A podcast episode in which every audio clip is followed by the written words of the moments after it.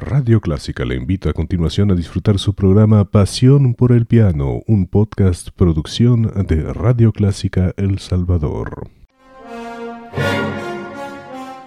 Pasión por el Piano, un programa que llega hasta ti gracias al patrocinio de Farmacéutica Rodim, impulsadores de la cultura en El Salvador.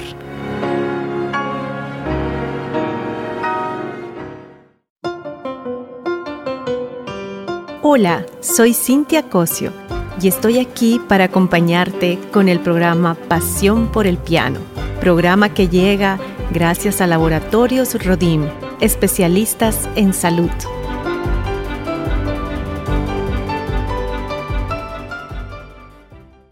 ¡Es viernes de cheros! ¡Y el cuerpo lo sabe! Sí, qué chivo. Pero ¿y tu hígado? Nuevo EpaPro, con silimarina y vitaminas protectoras. Desintoxica y protege tu hígado cuando bebes o comes de más. Toma EpaPro, porque EpaPro protege tu hígado. EpaPro es de Rodim. En caso de duda, consulte a su médico o farmacéutico. Lea cuidadosamente las indicaciones del empaque.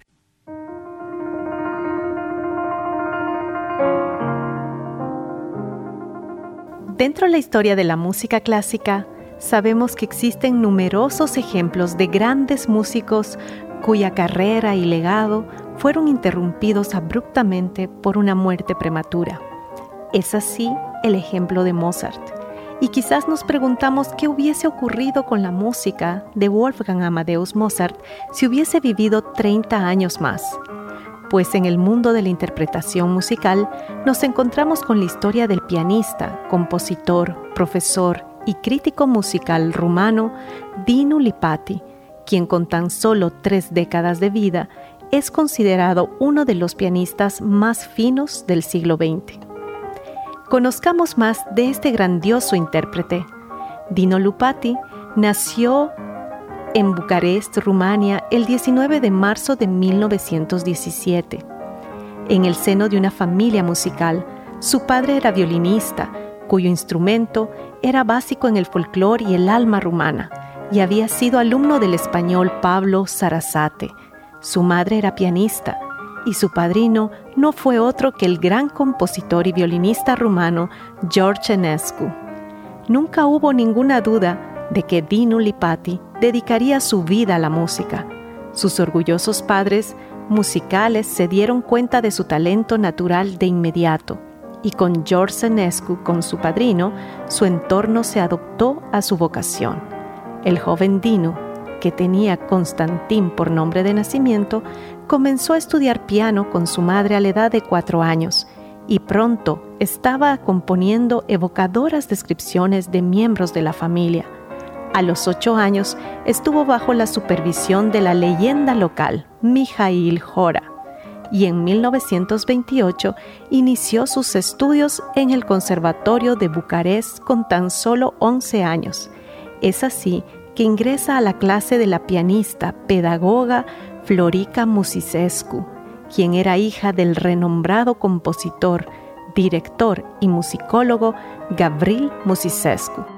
Musicescu aparentemente era algo tirana, y si Lipati ocasionalmente se iba a casa llorando, su respeto y fe en su maestra eran imperecederos. Permaneció en contacto con ella durante toda su vida. Sus estudios en este conservatorio finalizaron en 1932. Iniciemos el programa escuchando la interpretación de este gran pianista en el Vals Brillante de Frédéric Chopin, mostrando gran manejo de matices y perlado en la claridad de su sonido, pese a la antigüedad de la grabación.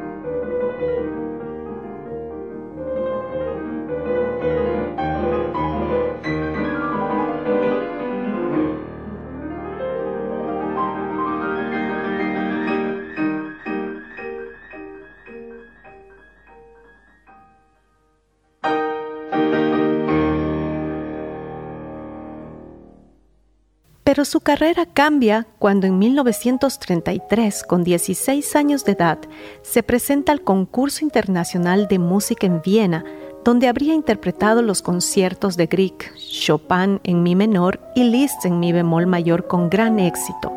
Los críticos romanos decían que estaba dotado no solo de una técnica espléndida, sino también de cualidades espirituales, una excelente comprensión de las obras interpretadas y un gran deseo de lograr la interpretación correcta. Su participación en la competencia resultaría ser de manera bastante indirecta una plataforma de lanzamiento para su carrera. El distinguido jurado estuvo formado por Arrau, Bauhaus, Cortot, Rachmaninoff, Rosenthal y von Sauer. En la ronda final fue un sorteo entre Lipati y el polaco Boleslav Kohn, debido a que este último pronto superaría el límite de edad para las competencias, recibió el primer premio, dando a Lipati el segundo lugar. Cuenta la historia que el pianista y director francés Alfred Cortot, indignado por el uso de criterios no musicales en el proceso de toma de decisiones, abandonó el jurado cuando no se propuso a Lipati como ganador. No fue hasta el otoño de 1934, después de otro año de estudiar y actuar en Bucarest, que Lipati se muda a París en compañía de su madre. Cuando Lipati fue a tocar para Cortot en la École Normale de Musique, fue inmediatamente reconocido e invitado a estudiar con él. Si bien se ha hablado mucho de los estudios posteriores de Lipati con Cortot, el hecho de que el maestro francés sintiera que no tenía nada que enseñarle se debió sin duda a la minuciosidad con la que Musicescu inculcó en Lipati una técnica monumentalmente completa, un oído crítico implacable y una profunda comprensión de su responsabilidad como artista escénico. Para continuar, escucharemos la sonata número 8 en la menor, que es el 310 de Wolfgang Amadeus Mozart.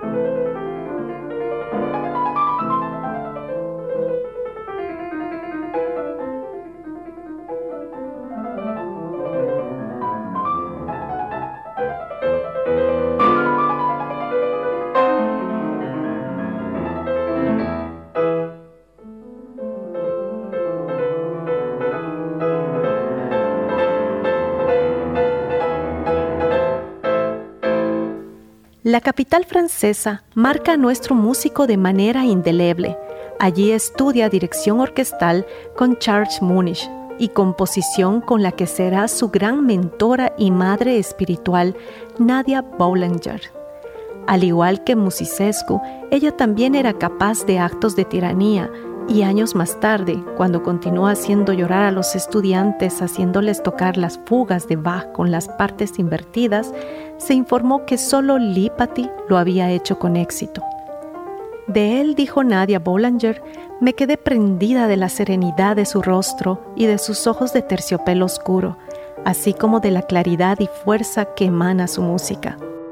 Es así que París lo va a considerar como uno de los grandes pianistas del momento y sus recitales y conciertos no hacen sino que agrandar su fama, siendo ampliamente comentadas su interpretación con la orquesta de la École Normale dirigida por Cortot del concierto para piano y orquesta número uno en mi bemol de Franz Liszt y la premiere en la misma ciudad de la primera sonata para piano de su padrino George Enescu en 1935 y su gran actuación en la Sala Pleyel de 1939.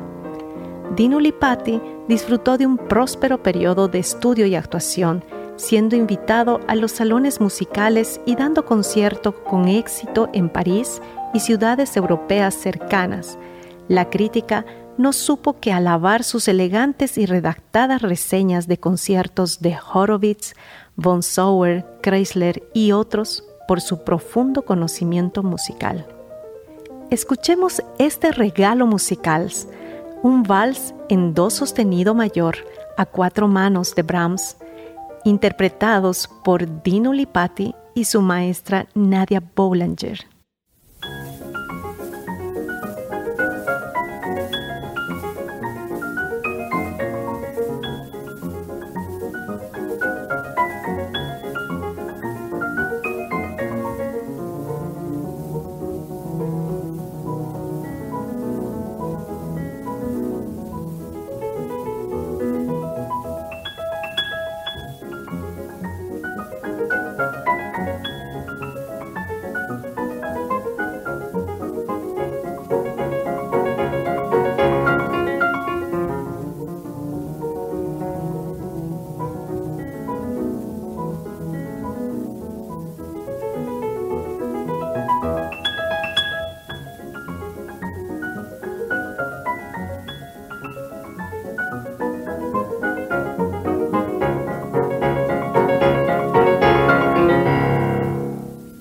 Pero hablemos del músico. Dinu Lipati tenía dos características personales que se manifestaban ya no solo en sus interpretaciones magistrales al piano, sino que también en su labor docente y literaria, y que hicieron de él una voz única y maravillosa. La primera característica era el concienzudo estudio de todas las obras que interpretaba. Dedicaba horas y horas a la misma pieza hasta que se empapaba de la esencia de la misma. La segunda tiene que ver con el repertorio que elegía, aquellos compositores, o mejor dicho, aquellas páginas de los compositores que hacían vibrar su delicada sensibilidad musical, eran las escogidas. Escuchemos esta dulce interpretación de Dinu Lipati de la versión para piano de Mira Hess del coral Jesus bleibet meine Freunde de Johann Sebastian Bach.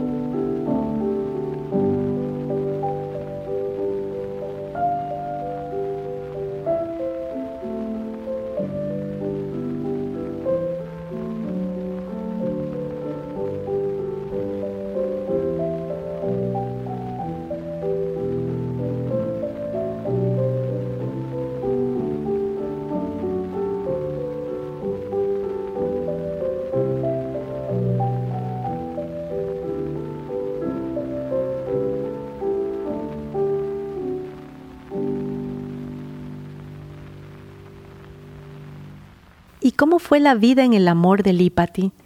Pues cuenta la historia que al estallar la guerra, Lipati regresó a Rumania y continuó disfrutando de una carrera como solista, además de comenzar una gira de conciertos a dos pianos con la que sería su futura esposa, Madeleine Cantacuzene, con quien compartiera destinos como Bratislava, Sofía, Viena, Berlín y Roma.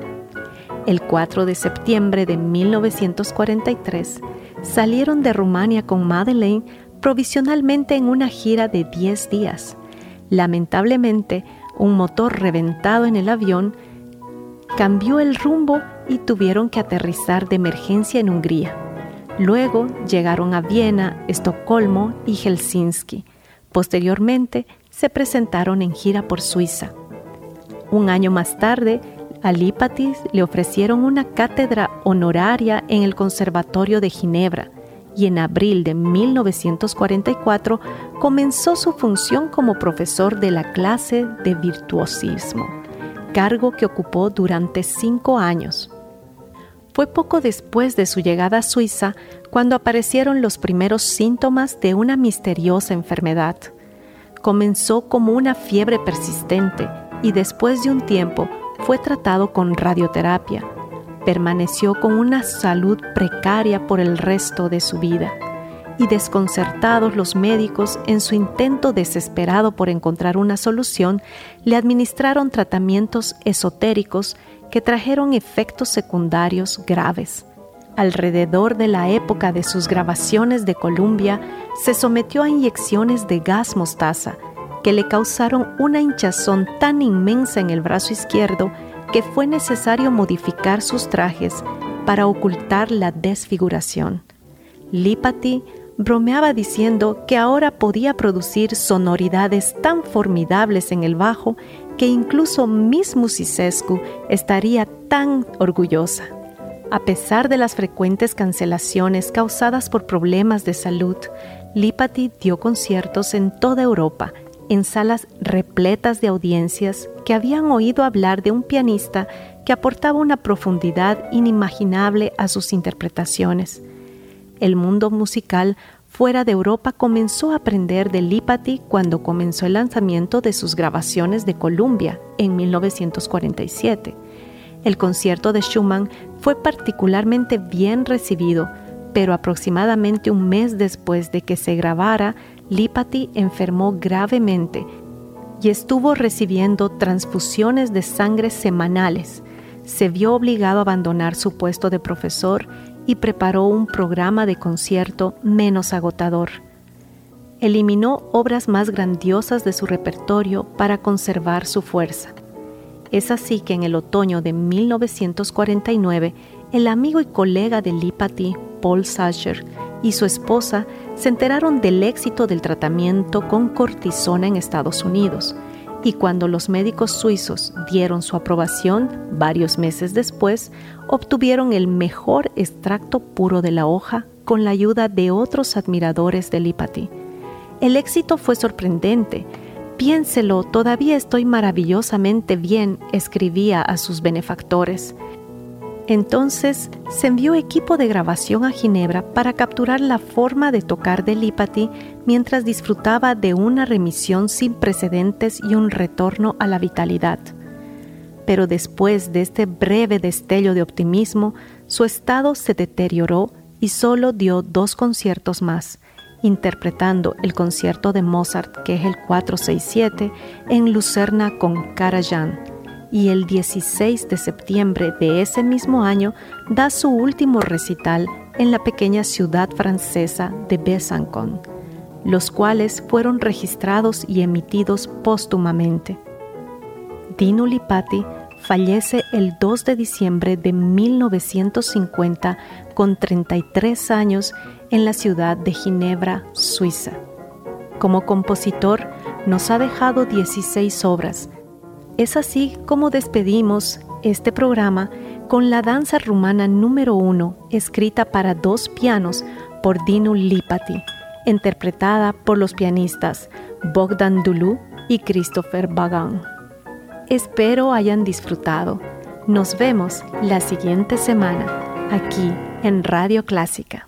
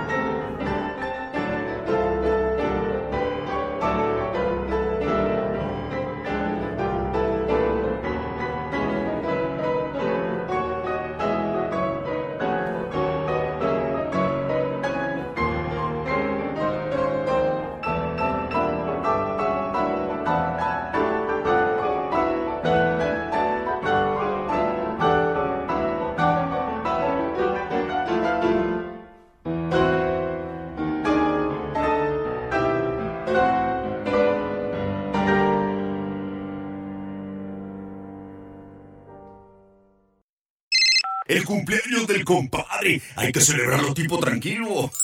Sí, cómo no. ¿Y tu hígado? Nuevo EpaPro, con silimarina y vitaminas protectoras. Desintoxica y protege tu hígado cuando bebes o comes de más. Toma EpaPro, porque EpaPro protege tu hígado. EpaPro es de Rodim. En caso de duda, consulte a su médico o farmacéutico. Lea cuidadosamente las indicaciones del empaque. Gracias por haberme acompañado. No olvides, estoy martes y viernes de 5 a 5.30. Gracias al auspicio de Laboratorio Rodim, especialistas en salud.